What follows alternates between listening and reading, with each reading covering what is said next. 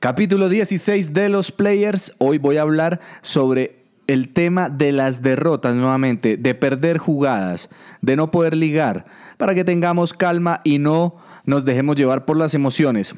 Y además tengo un par de recomendaciones para la noche, esto en la Liga Águila y en el béisbol de las grandes ligas. Está hecha la propuesta entonces, esto es Los Players, bienvenidos al show. Esto es Los Players. Las mejores jugadas no solo están dentro de la cancha. Mejora tus apuestas con Los Players. Y ahora, el patrón. El DT de sofá. Bienvenidos a esta edición de Los Players, el primer podcast especializado en apuestas deportivas desde Colombia. Los saluda el DT de Sofá, regresando después de un par de semanas de ausencia por compromisos laborales, pero ya estamos acá nuevamente para hablar de lo que más nos gusta, apuestas y deportes. Recuerden que me pueden encontrar en arroba los, los players guion al piso en Instagram y arroba Players Colombia en Facebook. El podcast también lo pueden seguir a través de Spotify, a través de SoundCloud o en iTunes. Allí siempre son bien recibidas las calificaciones los comentarios, pero lo más importante, suscríbanse al podcast para que no se pierdan ningún episodio. Voy a comenzar hablando el día de hoy sobre las pérdidas, las derrotas, el no poder ligar, el perder varias jugadas consecutivamente, porque es muy importante ser fríos, calculadores, en lugar de ser emocionales en estas situaciones, para que otra vez no persigamos las derrotas, no intentemos recuperar lo que hemos perdido en dos o tres días en una sola jugada. Esto puede afectar nuestro, nuestro fondo que tenemos para las apuestas y puede ser detrimental también para nuestra salud mental. Entonces es mejor estar relajados, seguir con el proceso, mantenerse disciplinados en toda esa estrategia que hemos venido repasando a través de los distintos episodios. Si no la han escuchado, escuchen eh, del episodio 1 al 5, donde más o menos eh, describo cómo manejar el dinero, cómo, cómo es más, recomendable hacer las apuestas para no tener problemas económicos y para que este hobby no se nos convierta en una dificultad. ¿Por qué hablo de esto nuevamente? Porque esta semana he tenido una semana horrorosa, horrible. Eh, es más, ahorita voy a dar unas recomendaciones para esta noche. Si las quieren seguir, perfecto. Si no, es un buen momento para apostarme en contra. Entonces, o para apostar en contra de, los, de lo que yo les propongo acá. Eh, sí, esta semana, eh, de hecho, estos últimos dos días he tenido como cuatro jugadas perdidas o cinco y solo una ganada. Estos momentos van a llegar, ténganlo presente, no se desesperen, manténganse disciplinados y crean en el, en el proceso que han, que han llevado y adquieran experiencia. Por eso lo importante del fondo para del fondo exclusivo para las apuestas, por eso la importancia de manejar un monto para cada apuesta que eh, si perdemos eh, mucho no nos afecte, pero sobre todo para mantener la, la esencia de esto que es un hobby, que no se nos vuelva un, eh, un pasatiempo, que no se nos vuelva esto un problema financiero mayor. No intentemos perseguir las derrotas, eh, no intentemos, como lo dije hace un momento, recuperar todo en dos jugadas.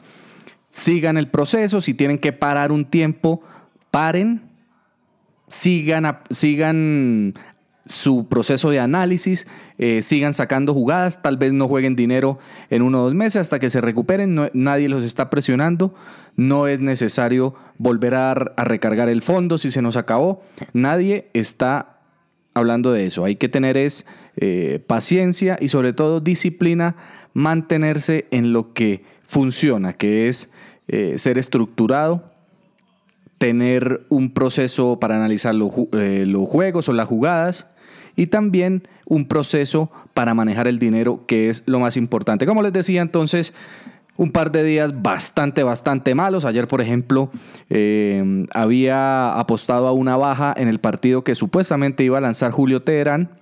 Eh, infortunadamente, al fin, antes de comenzar el partido, lo cambiaron, entró un muchacho relevista. Eh, obviamente metieron ocho carreras en los, en los primeros dos innings. Bueno, Eh, me refiero a Julio Teherán, el lanzador colombiano de los Bravos de Atlanta. El partido era Atlanta contra Washington. Ese tipo de cosas pueden suceder. No se desesperen, no pierdan la cabeza y manténganse en el camino. La disciplina, la estructura para seguir adelante y seguro, seguro van a encontrar eh, la recuperación en próximas jugadas. Em, bueno, punto ahí. Vamos a hablar entonces eh, de las jugadas para esta noche. Se me olvidó decir la fecha al comienzo del podcast. Hoy es viernes 19 de julio. Em, esta noche, entonces, las recomendaciones son las siguientes. Primero, comenzó la Liga Águila, se eh, comenzó ya el, el torneo del segundo semestre con resultados muy interesantes.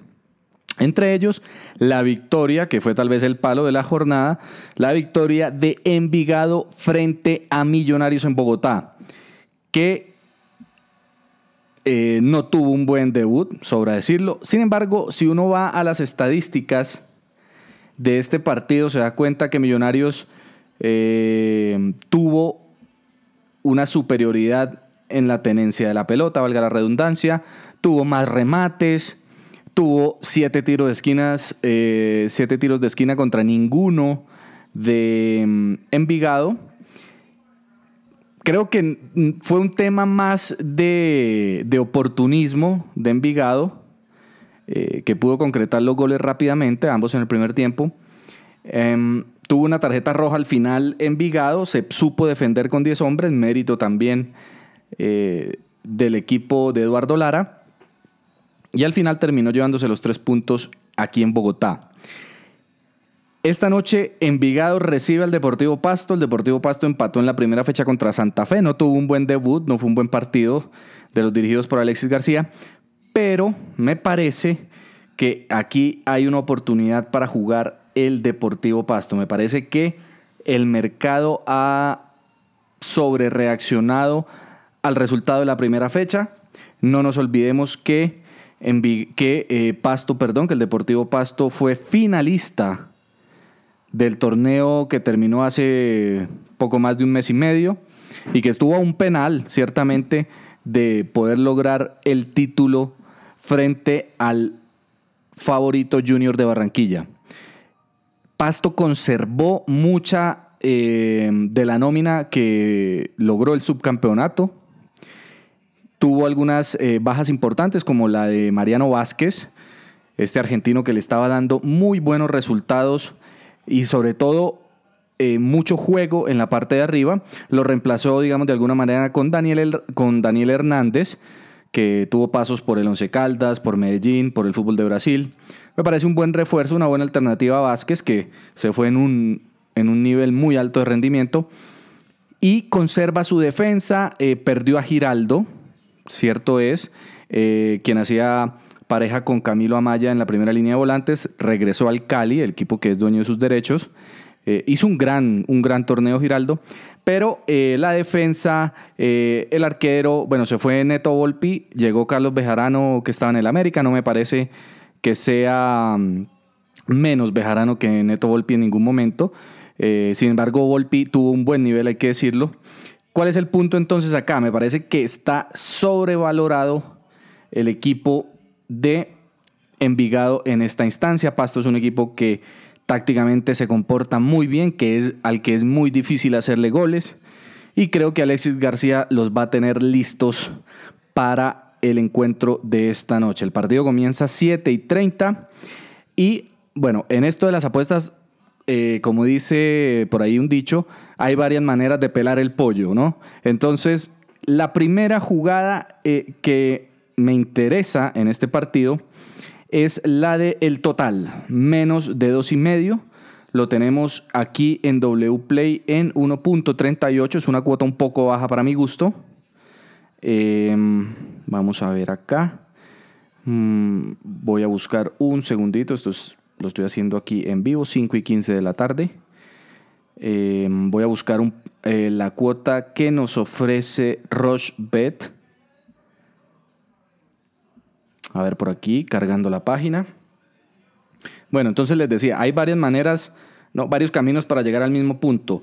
Eh, eh, la jugada del, um, de la baja del total de goles me parece válida, em, pero me parece que la cuota está muy, muy baja. Vamos a ver aquí en cuanto la, en cuanto la tiene eh, Rochebet.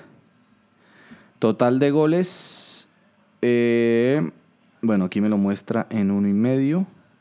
Pero vamos a ver el dos y medio cómo está. Total de goles, 2 y medio, 1.41, una cuota un poco mejor. Esa es una opción que estoy manejando, pero la que más me gusta es la de los mercados combinados o el parlay de partido. Em, me gusta la opción que ofrece WPlay aquí, que dice doble oportunidad y 2.5 goles. Esto es em, gana, gana o empata pasto y el total 2.5 a la baja. Entonces la jugada correcta es Deportivo Pasto o empate y menos de 2.5 goles en 1.98 en W Play. Esa es la primera recomendación, ¿ok? 1.98, casi doblando eh, la apuesta. Vamos a ver un segundo acá. Casi doblando la apuesta. Entonces, Primera recomendación del día, doble oportunidad y menos de 2.5 goles con el Deportivo Pasto. Entonces, tenemos, se tienen que dar dos proposiciones para que la apuesta sea ganadora. La primera, que el Pasto empate o gane, y la segunda, que haya menos de 2.5 goles. Segunda recomendación de hoy en el béisbol de las grandes ligas, partido que comienza más o menos en una hora Vamos a... Aquí estamos, Major League Baseball, correcto. Entonces, el partido lo van a jugar los Rojos de Cincinnati contra los Cardenales de San Luis. Em, la jugada aquí va a ser San Luis a ganar. Los lanzadores que se enfrentan son Tyler Mel por parte de Cincinnati y Adam Wainwright por parte de los Cardenales. El local es Cincinnati. Me gusta mucho la jugada de San Luis porque me parece que es un precio muy interesante para apoyar a Wainwright, que en estos momentos ha, encontrado un resurgimiento en esta, en esta parte de la temporada. Está muy sólido, ha estado muy sólido mejor en sus últimas salidas.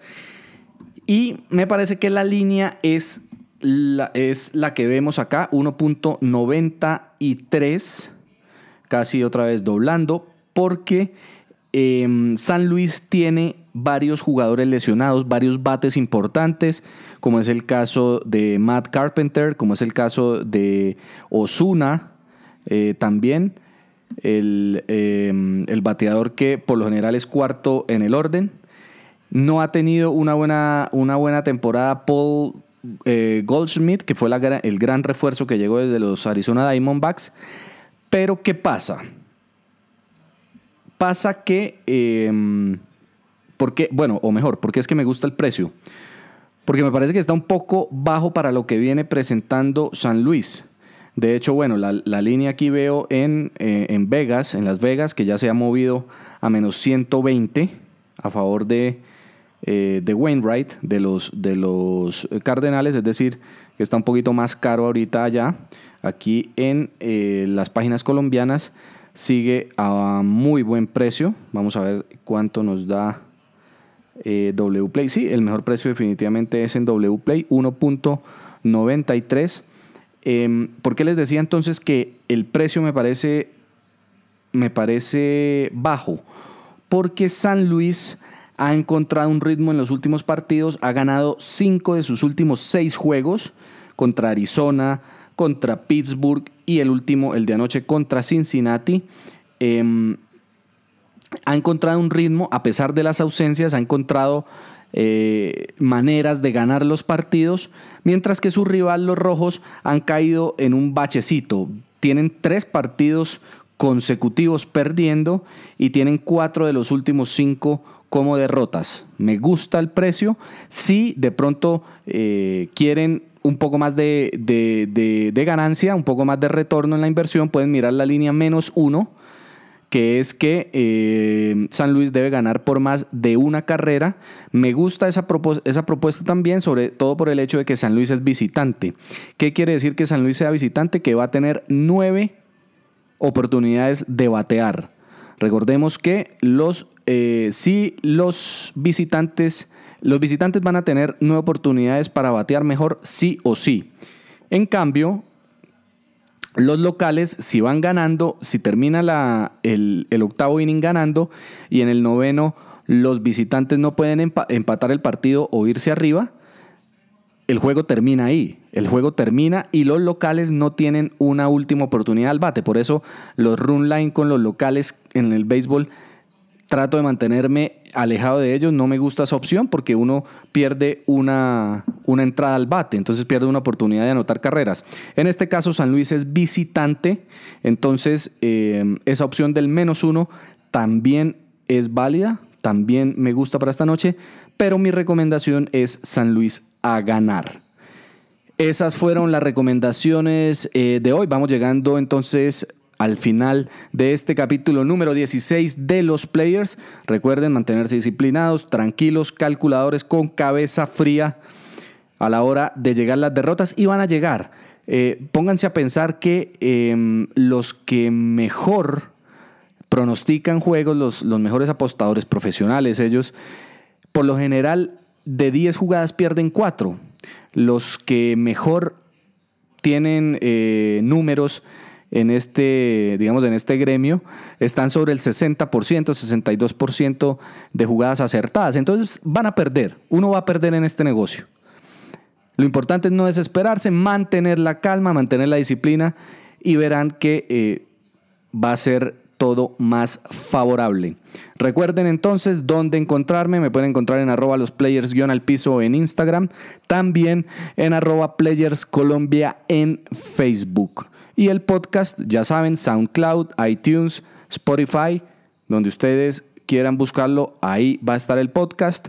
Dejen una calificación, dejen un comentario, pero lo más importante, suscríbanse y compártanlo para que a los que ustedes crean que pueda interesarle este contenido, lo conozcan también. Perfecto, llegamos entonces al final de este capítulo 16 de los players. Gracias por conectarse y nos escuchamos. Esto es Los Players. Las mejores jugadas no solo están dentro de la cancha. Mejora tus apuestas con los players. Y ahora, el patrón. El DT de sofá.